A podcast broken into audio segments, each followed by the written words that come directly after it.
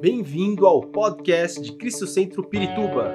Para ficar sabendo sobre tudo de nossa igreja, acesse cristocentro.org.br ou siga-nos através do Facebook e Instagram como Cristo Centro Pirituba.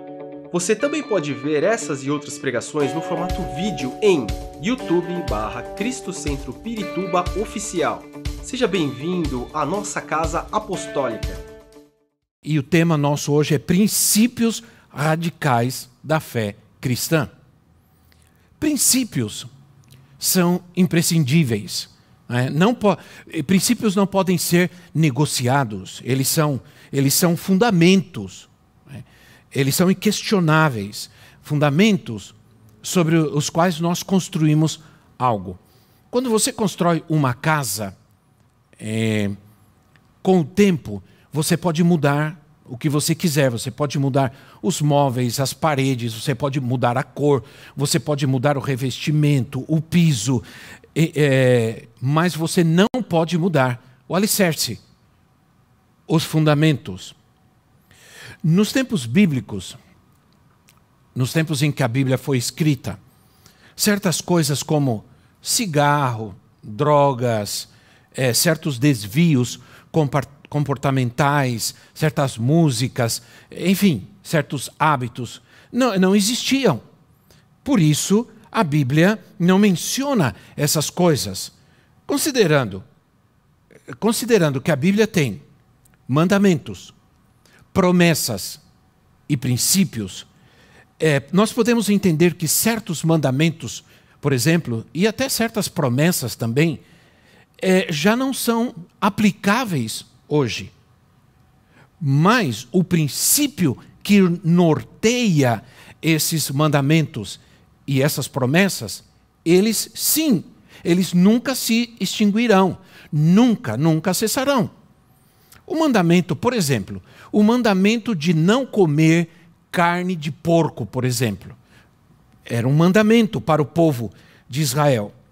Mas o princípio, eh, esse mandamento, ele já não é aplicável hoje. Todo mundo come carne de porco e é seguro comer carne de porco hoje. Mas, é, mas o princípio, e isso é importante a gente entender, o princípio que, é, que, que levou a esse mandamento a ser aplicado, né, ele já não já não existe hoje, ele já não pode ser considerado hoje. Não, não entende? Então, o princípio, o mandamento já não se considera hoje, mas o princípio que norteia esse mandamento, melhor dizendo, sim, ele permanece, que é o princípio de cuidar do corpo, da saúde do corpo, não permitir é, que o nosso corpo, dar ao nosso corpo coisas que podem prejudicá-lo.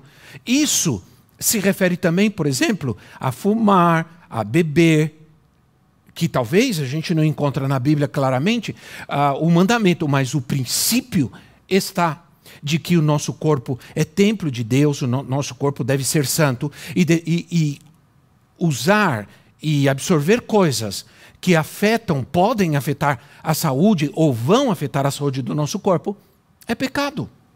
Então, é, que importante a gente entender isso. E aí eu começo com um primeiro princípio, porque, como vocês sabem, o nosso tempo é tão restrito, infelizmente, mas é um mandamento, perdão, um princípio interessante que a própria Bíblia chama de jugo desigual. Em 2 de Coríntios capítulo 6, 2 de Coríntios capítulo 6, versículo 14 a 18, 2 de Coríntios 6, 14 a 18 diz assim: não se ponham em julgo desigual com descrentes, pois o que tem em comum a justiça e a maldade? Ou que comunhão pode ter a luz com as trevas? Que harmonia há entre Cristo e Belial? Que há de comum entre o crente e o descrente? Que acordo há entre o templo de Deus e os ídolos? Pois somos santuário do Deus vivo, como disse Deus: habitarei com eles e entre eles andarei serei o seu Deus e eles serão o meu povo.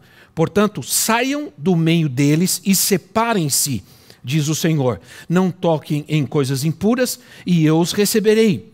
e lhes serei pai, e vocês serão meus filhos e minhas filhas, diz o Senhor Todo-Poderoso. Quando o apóstolo Paulo fala aqui sobre julgo desigual, ele não está falando apenas sobre o casamento. A gente normalmente usa esse texto para ilustrar o casamento. Ele está falando sobre qualquer tipo de associação. Qualquer tipo de associação. Paulo se preocupa aqui é, é, com a amizade do cristão com o mundo.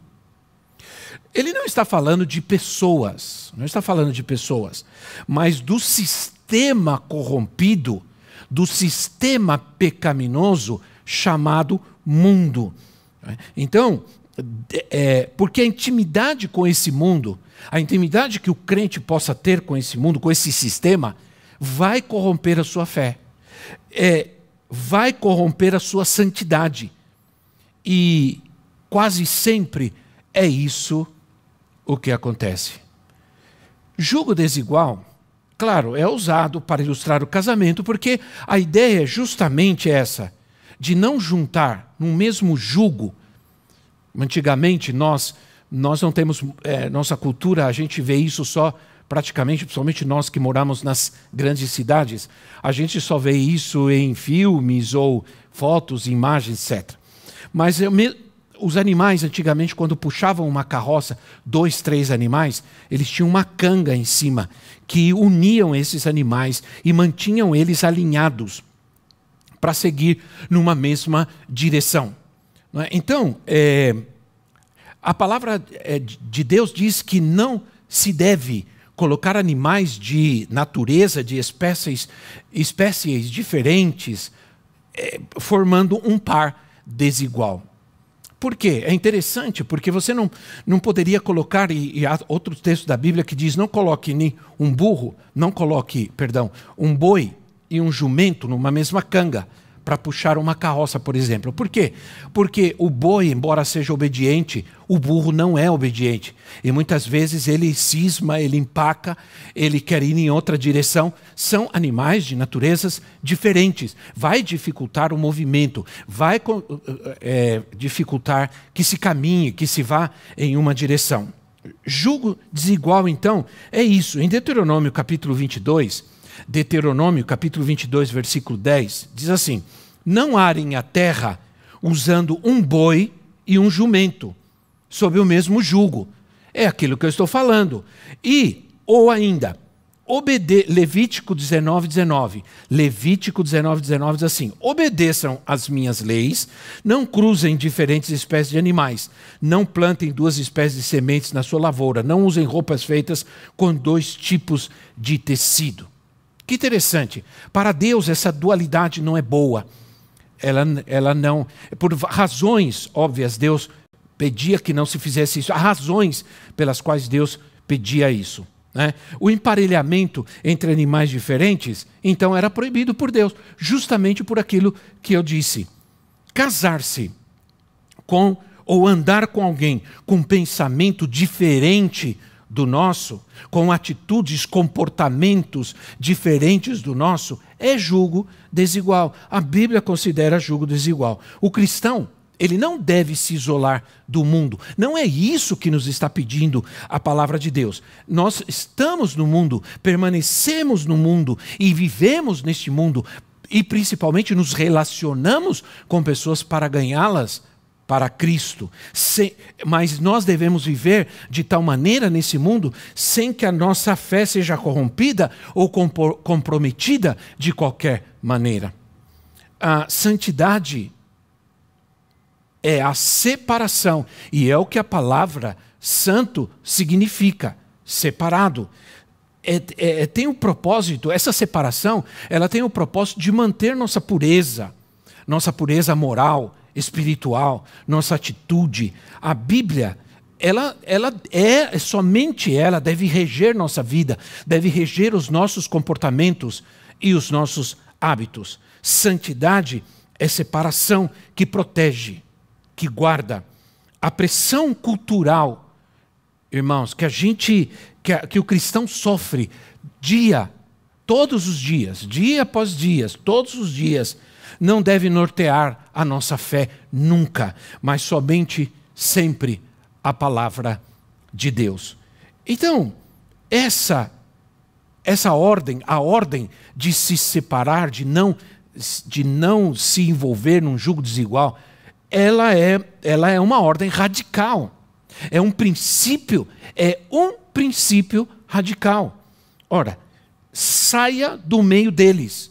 Não foi o que o que o Senhor disse? Saia do meio deles. Ele disse apenas, você não viva, não. saia do meio deles. Esse foi chamado, por exemplo, que Deus fez a Abraão, o patriarca, o pai da fé. Em Gênesis, no capítulo 12, no versículo 1, Gênesis 12, 1, diz assim: Então o Senhor disse a Abraão: Sai da tua terra, do meio dos seus parentes e da casa de seu pai, e vá para a terra que eu lhe mostrarei. Abraão foi um homem extraordinário, um adorador obediente, fiel, leal, um homem de aliança, perdão, um guerreiro. As três maiores religiões do mundo reivindicam a paternidade de Abraão. Ora, o, judaísmo, o cristianismo e o islamismo. É, os muçulmanos chamam Abraão de Ibrahim. Ele também, é, Abraão também foi a ancestral dos árabes. Os árabes também é, consideram Abraão como seu pai. Para os, para os hebreus, Abraão é tão importante que os sábios declararam, se, é, fizeram assim, os sábios faziam a seguinte declaração: cinco bens do mundo que Deus, o, que Deus criou e o Eterno adotou. Ó, preste atenção. Adotou especialmente para ele. São eles a Torá, o céu e a terra, Abraão, Israel e o templo. Veja como era tão importante Abraão para o povo hebreu. Se considerarmos, se considerarmos Abraão como nosso pai espiritual e cremos que temos a herança nele, conforme diz a palavra, conforme diz Paulo, e, e você não, não tem esse texto, eu estou, estou mencionando da minha cabeça, Gálatas 3, é, 29, Paulo diz assim que é, nós somos descendência de Abraão e herdeiros segundo a promessa. Herdeiros segundo a promessa. Em Cristo, se somos de Cristo, nós somos descendência de Abraão e herdeiros segundo a promessa. Abraão ele recebeu um chamado radical de Deus. Ele de deveria sair. Né? Quando ele tinha 99 anos de idade, o Senhor apareceu a Abraão e disse assim: anda na minha presença e ser perfeito. Anda na minha presença e ser perfeito. Então, não, isso é radical. E, e, a separação de Abraão da sociedade onde ele estava era muito importante. Abraão abriu para nós um caminho, um caminho excelente, um caminho radical, para que nós pudéssemos chegar até Jesus. Esse caminho se abriu, ele foi um caminho radical, porque ele nos levava até Jesus Cristo. Portanto, nós vamos caminhar sempre com Abraão em atitudes radicais que nos levam a uma vida perfeita.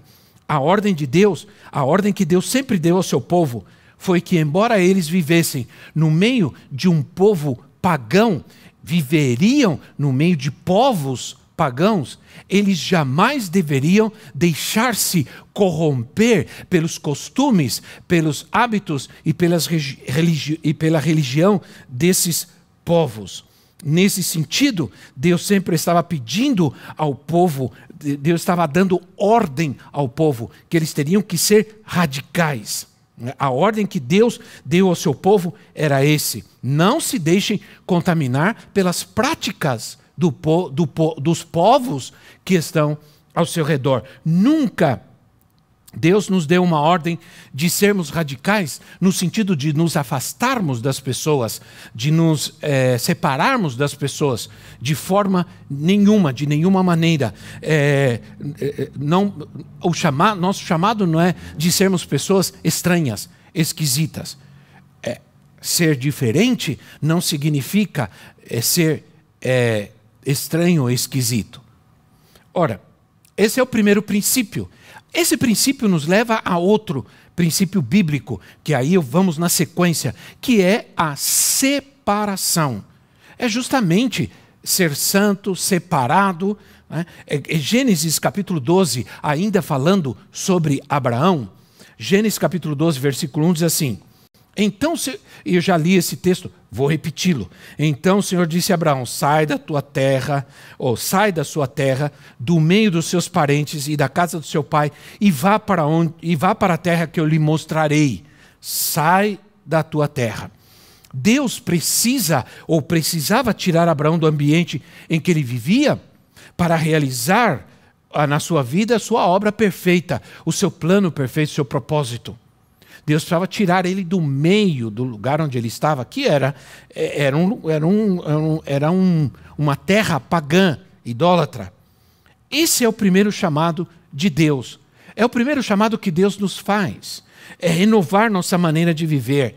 Para isso, Deus quer que a gente saia do ambiente antigo, é, é ou melhor, Ele quer tirar o ambiente antigo de, de dentro de nós. Gente, não é que a gente saia de onde a gente está vivendo, morando, não. Ele quer tirar de nós hábitos, comportamentos, costumes antigos que não nos fazem bem. Então Deus não, não vai trazer sua, sua palavra e realizar seu plano em estruturas velhas, em coisas antigas, em coisas é, mal feitas, em coisas, é, em vidas mal vividas. Né? Ah, ah, não se pode colocar vinho novo em odres velhos, é, disse é, Jesus, né, em estruturas velhas, estruturas antigas. Esse é o primeiro chamado de Deus em nossas vidas. Ele nos chama, é, é chamado a separação.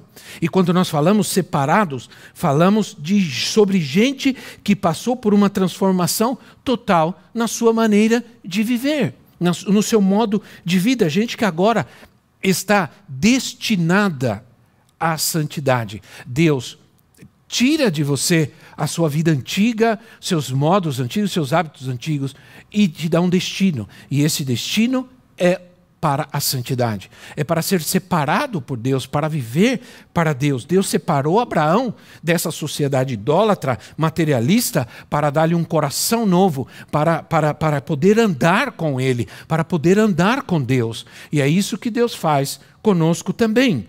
1 de Pedro, capítulo 1, versículo 15 e 16. 1 de Pedro, capítulo 1, versículo 15 e 16, diz assim: é, Mas assim como é santo aquele que os chamou, sejam santos vocês também, em tudo o que fizerem, pois está escrito: sejam santos, porque eu sou santo.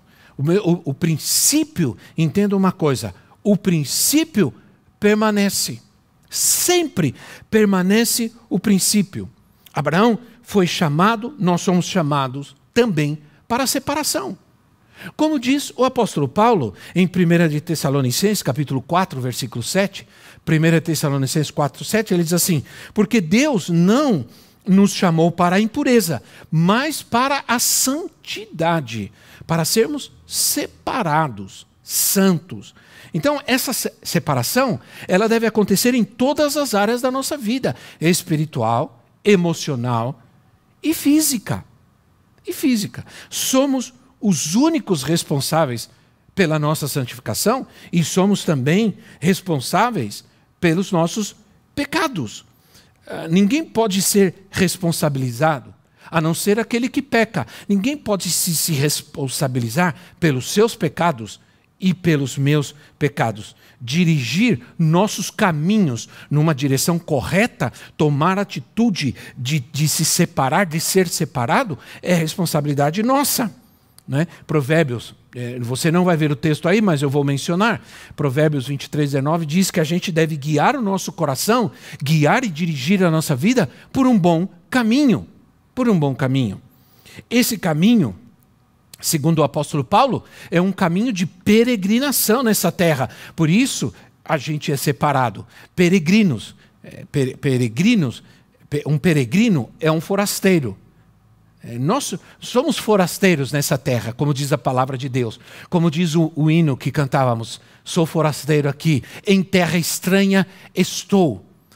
porque é exatamente esse princípio de ser separado que nos torna peregrinos. Primeira, em 1 de Pedro, capítulo 2, versículo 11, 1 de Pedro, é, o apóstolo Paulo, perdão, perdão, o apóstolo Pedro, não o apóstolo Paulo, disse: Amados, insisto em que, como estrangeiros e peregrinos no mundo, vocês se abstenham dos desejos carnais que guerreiam contra a alma.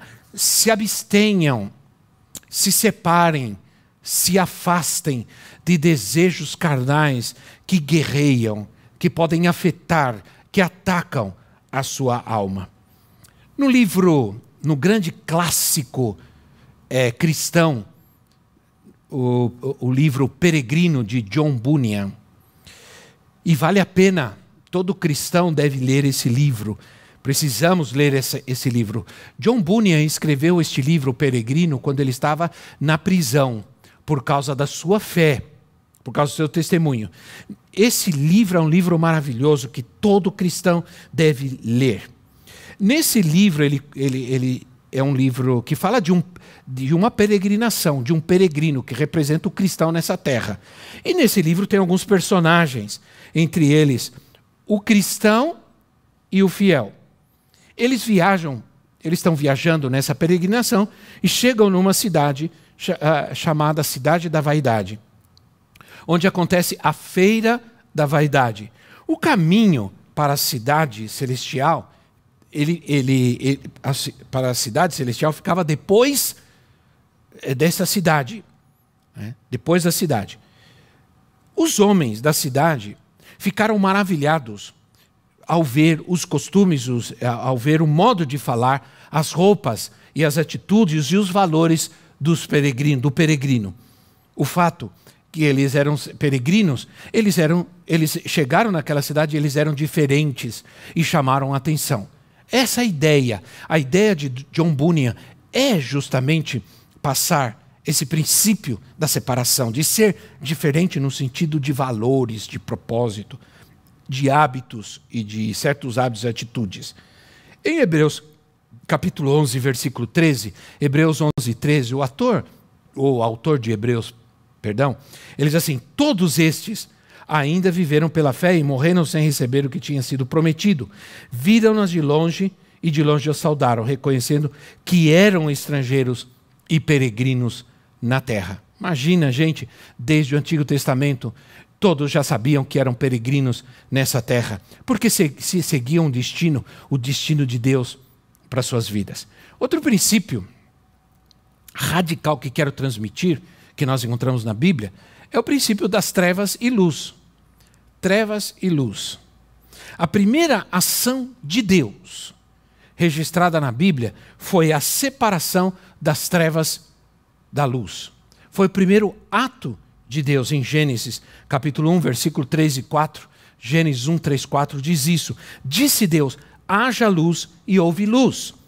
Deus viu que a luz era boa e separou a luz das trevas. A terra era sem forma e vazia, e as trevas cobriam a face do abismo. Então veio a luz, e as coisas começaram a ser criadas por Deus com perfeição. É? Inclusive, o homem foi criado debaixo dessa luz. Tudo era perfeito. Viu Deus que tudo o que ele fez era bom. Então, então o que aconteceu? veio o pecado e o mundo voltou às trevas.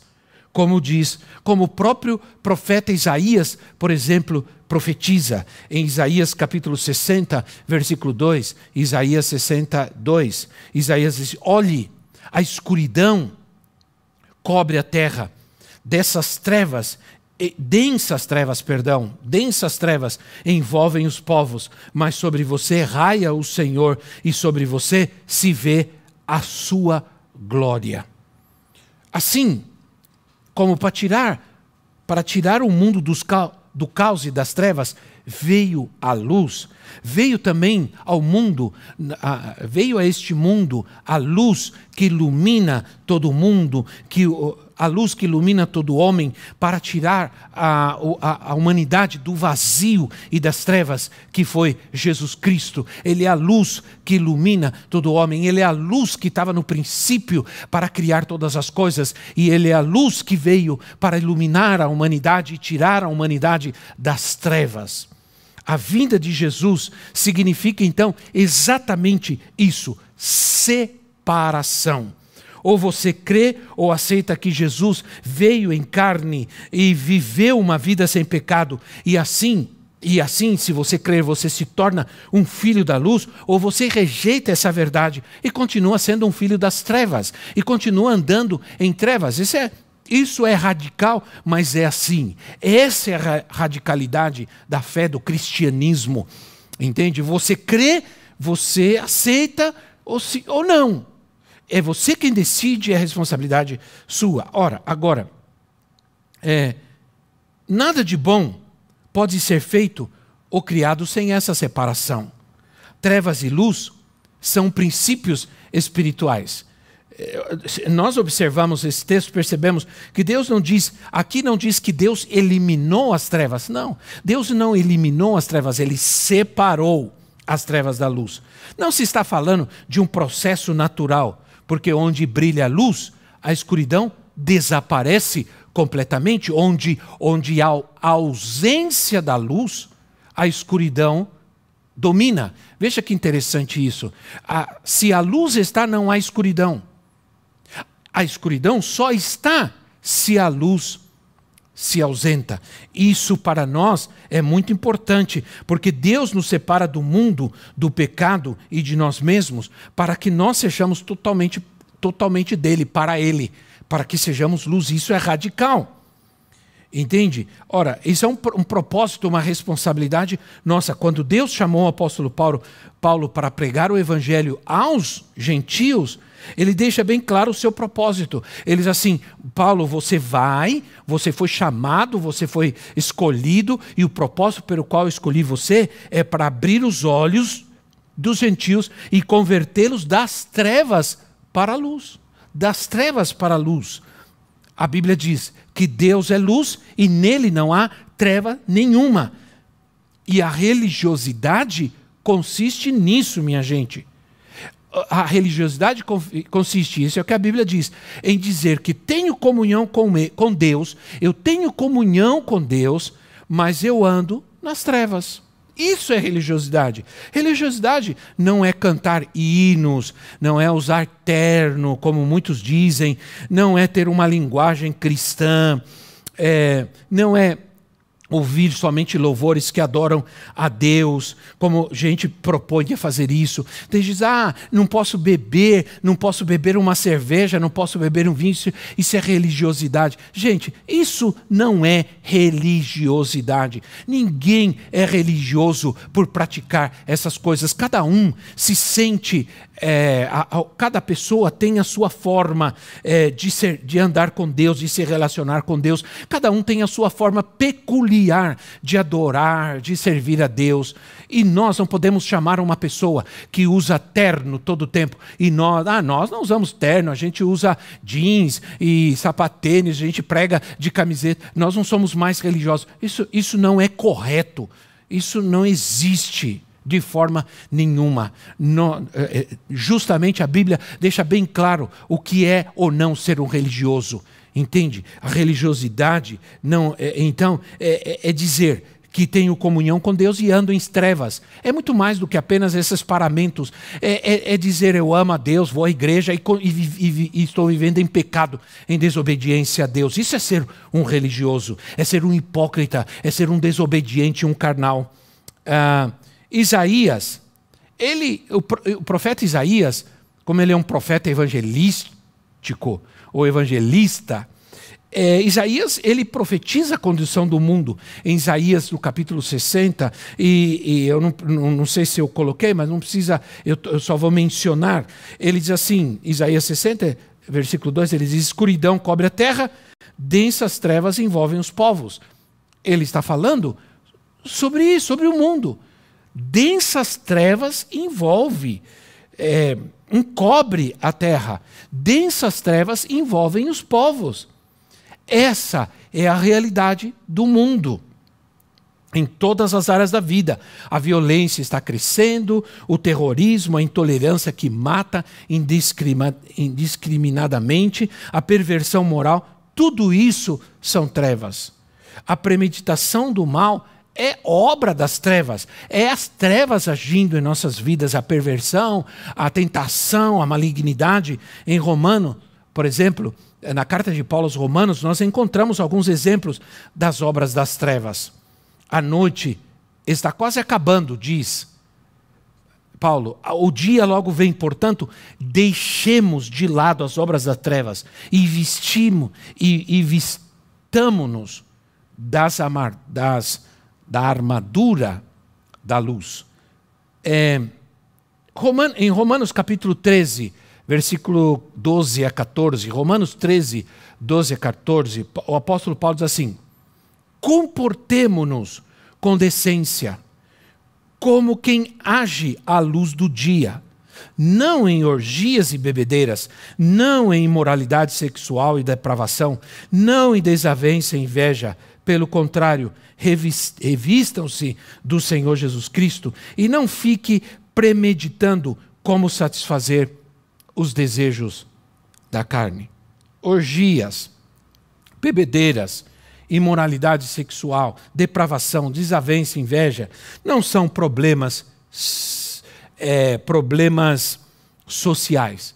Não são problemas sociais. São obras das trevas. É isso que a palavra nos diz. Não chamar essas coisas, dizer que alguém que assassina fulano, ciclano, que assassina famílias inteiras, assassina e estupra pessoas. Ele faz isso porque a sociedade o influenciou mal, porque não teve oportunidade. Não, isso é obra das trevas. Logicamente, o mundo não vai compreender isso. O coração do homem está desordenado, há caos por causa do pecado, há caos. O mundo está em trevas. Não é. Ah, quando a gente pensa, não é maravilhoso saber que o primeiro ato da criação de Deus foi realmente trazer a luz onde havia caos, onde eh, havia desordem, manifestando essa luz. Essa luz brilhou outra vez, essa luz brilhou de novo, essa luz brilhou no mundo, essa luz é Jesus Cristo. É, João diz assim: estava chegando ao mundo a verdadeira luz que ilumina todos os homens. Que maravilha! É dessa luz que nós precisamos nos revestir. É dessa luz que você precisa na sua vida. Efésios 5:8, Efésios 5:8, o apóstolo Paulo diz assim: "Porque outrora vocês eram trevas, mas agora são luz no Senhor. Vivam como filhos da luz. Vivam como filhos da luz. Antes vocês eram trevas, agora vocês são luz no Senhor. Vivam como filhos da luz. É, é importante isso, deixando um pouco, deixando um pouco de lado essa discussão sobre luz e as trevas. Já sabemos isso. E aqui eu vejo uma imagem muito clara. Se você está no meio das trevas, como luz, como acabamos de ler, vocês são luz. Mas se estamos no meio das trevas como luz, nós temos que brilhar para que todos vejam. Todos vão ver todos, é impossível no meio das trevas você não ver uma luz que brilha. Ora, se você está no meio das trevas e não pode mostrar ou tornar essas trevas conscientes das suas obras, você é uma luz que está sendo absorvida pelas trevas. Você é uma luz que não está brilhando. Uma luz que está se apagando e constantemente sendo absorvida pelas trevas. Se você está no meio das pessoas do mundo, e não pode dizer a essas pessoas do mundo que as obras delas são infrutíferas, que elas precisam conhecer a luz que ilumina todo homem, que elas precisam crer. Você não está cumprindo o seu papel como luz nessa terra. Essa luz ela é radical. Né?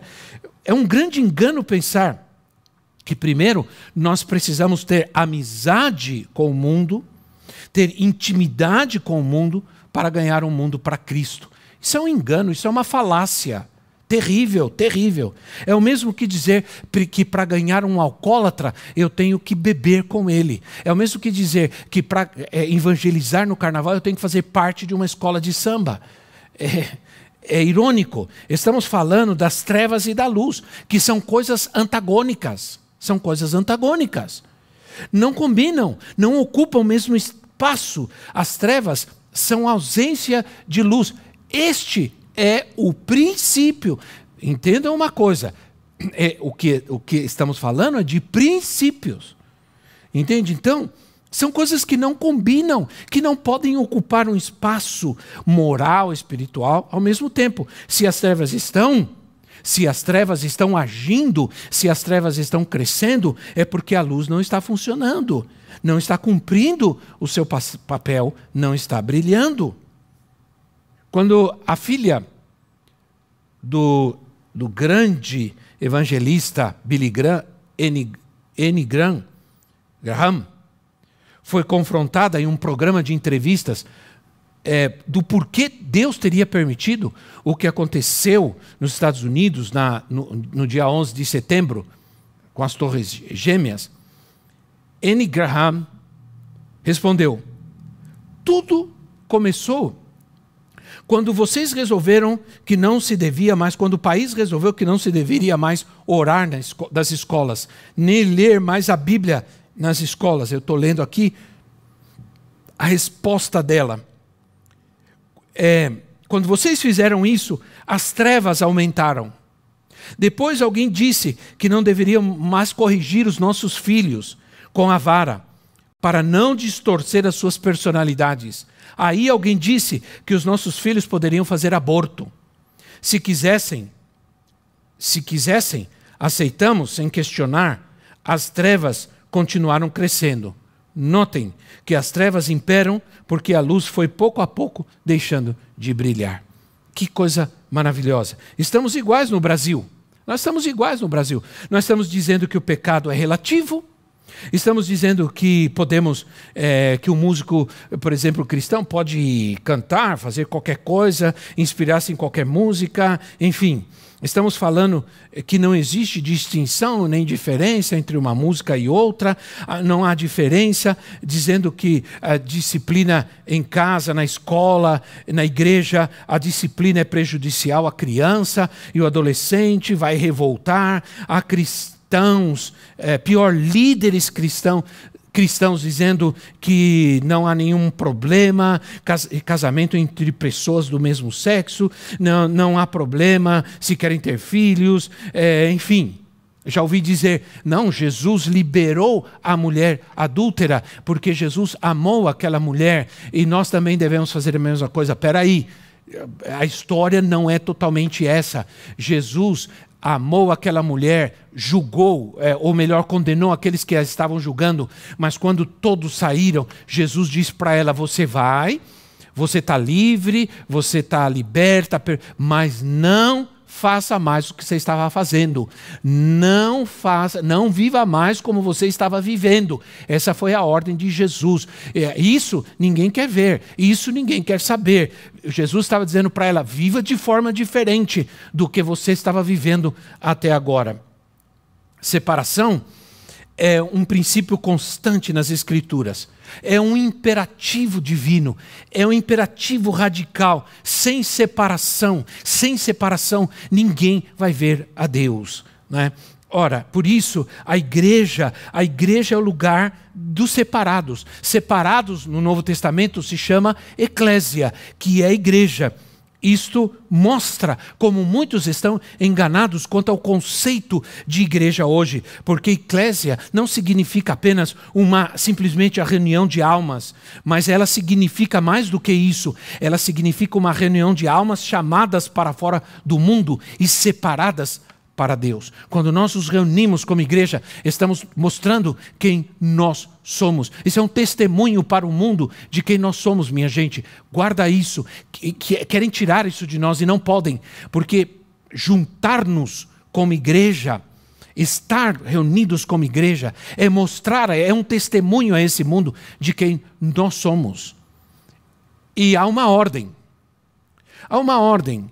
A ordem é: saiam deste mundo.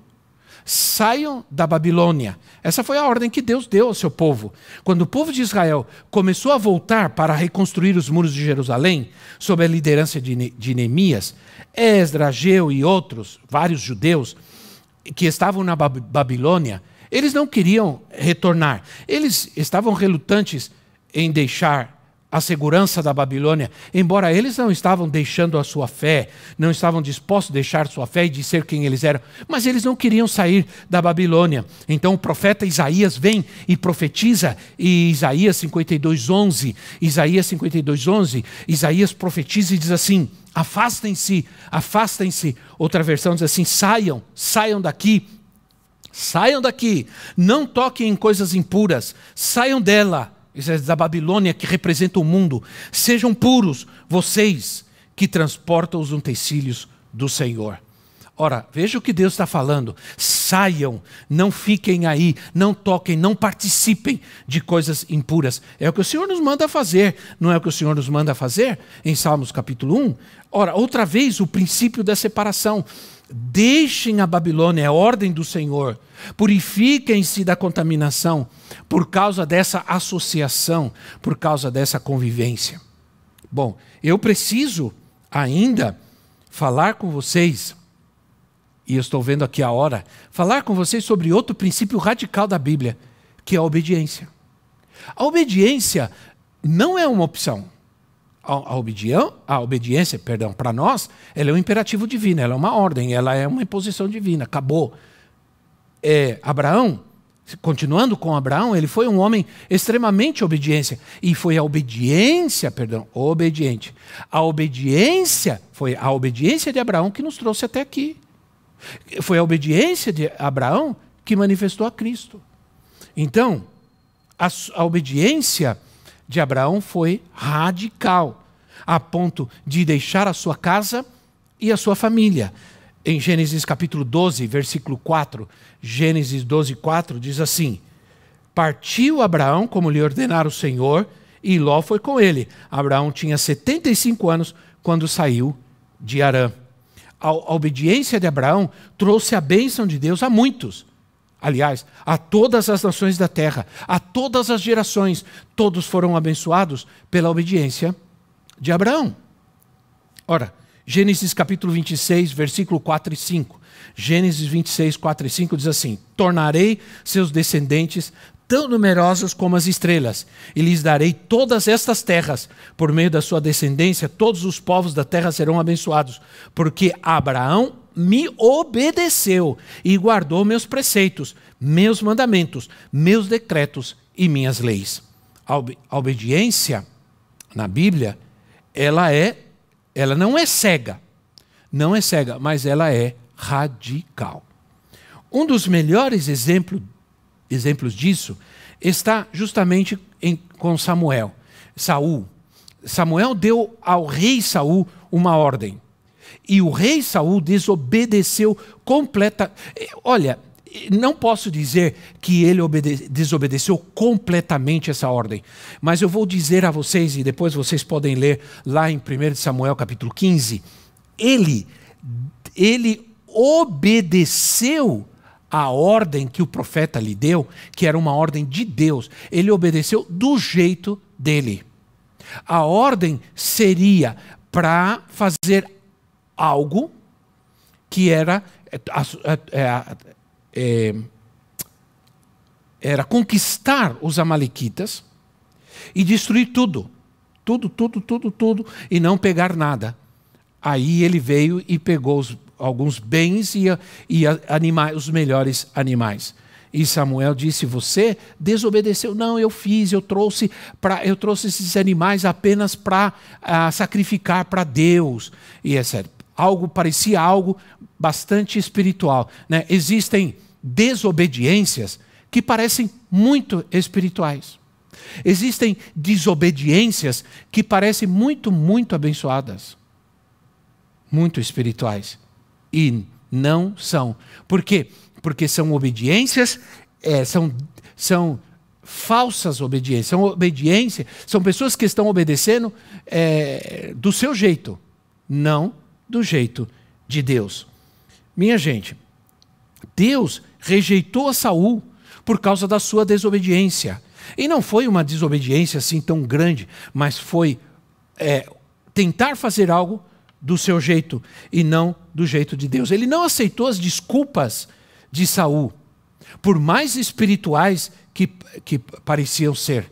Ele, ele, não aceitou as desculpas de Saul porque ah, Saul se desculpou, mas não se arrependeu, não se humilhou. Né? Foi, ele foi confrontado pelo profeta porque não obedeceu completamente, não obedeceu radicalmente. Isso quer dizer que Deus não aceita uma meia obediência. Deus não aceita obediência do meu jeito, obediência de qualquer jeito. Deus não aceita isso. Ora, infelizmente, é assim que muitos cristãos hoje alegam obedecer a Deus, à sua maneira.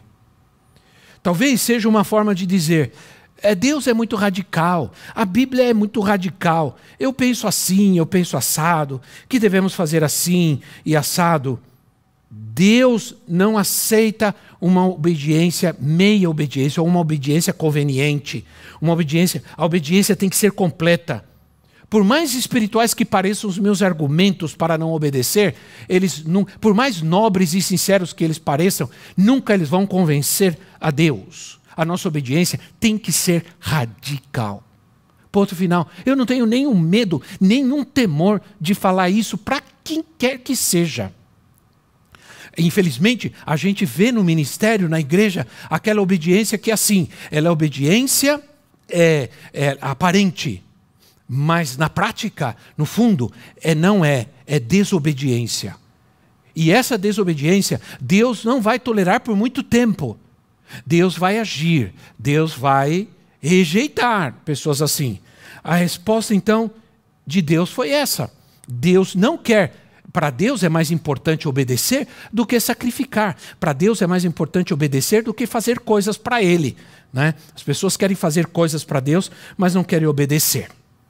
Quando quanta gente hoje faz qualquer coisa e, foi, e diz que foi Deus quem as mandou fazer. Deus me disse, Deus me disse isso, Deus me disse aquilo, Deus me mostrou isso, Deus me mostrou aquilo. Deus disse que o meu tempo acabou aqui, que o meu tempo acabou ali, que eu vou para cá, que eu vou para lá, que eu...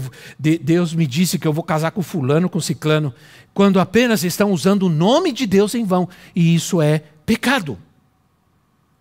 Quero terminar dizendo que os princípios que nós acabamos de ver aqui e há outros mais, esperamos poder estudá-los mais adiante, eles são inegociáveis e indiscutíveis. Indiscutíveis porque eles são bíblicos. Eles não são apenas uma interpretação da Bíblia, eles são literalmente, eles estão na palavra. Né? Então, a Bíblia é muito clara. O mundo, o mundo jamais vai compreender isso, claro. E nós, povo de Deus, Devemos estar prontos para viver e defender os nossos princípios, os princípios de Deus, os princípios cristãos, princípios imutáveis, que não mudam na sociedade hoje. Esses princípios são radicais. Olha, que Deus abençoe a sua vida, que Deus, que a palavra de Deus seja entronizada em seu coração, que você cresça, resplandeça no Senhor, para que o mundo veja a luz, que o mundo veja a luz desse mundo de trevas, veja Jesus na sua vida. Abra teu coração para Jesus Cristo, deixa a luz entrar na sua vida. Abra teu coração para Cristo, deixa Cristo entrar em você. Deixa Cristo transformar a tua vida. Deixa Cristo te dar uma nova vida. Deixa Cristo te tomar e te levar por outros caminhos, e, é, te tirar dessa vida cansada, triste, desanimada, improdutiva, infrutífera, e deixa Ele te levar para uma vida gloriosa, vitoriosa neste mundo de trevas. Que Deus abençoe vocês, que Deus guarde o seu coração, que Deus guarde a sua casa, em nome do Senhor Jesus. Esperamos que esta mensagem tenha te inspirado e sido uma resposta de Deus para sua vida. Quer saber mais sobre Cristo Centro Pirituba? Siga-nos nas redes sociais no Facebook, Instagram e YouTube ou visite nosso site em cristocentro.org.br.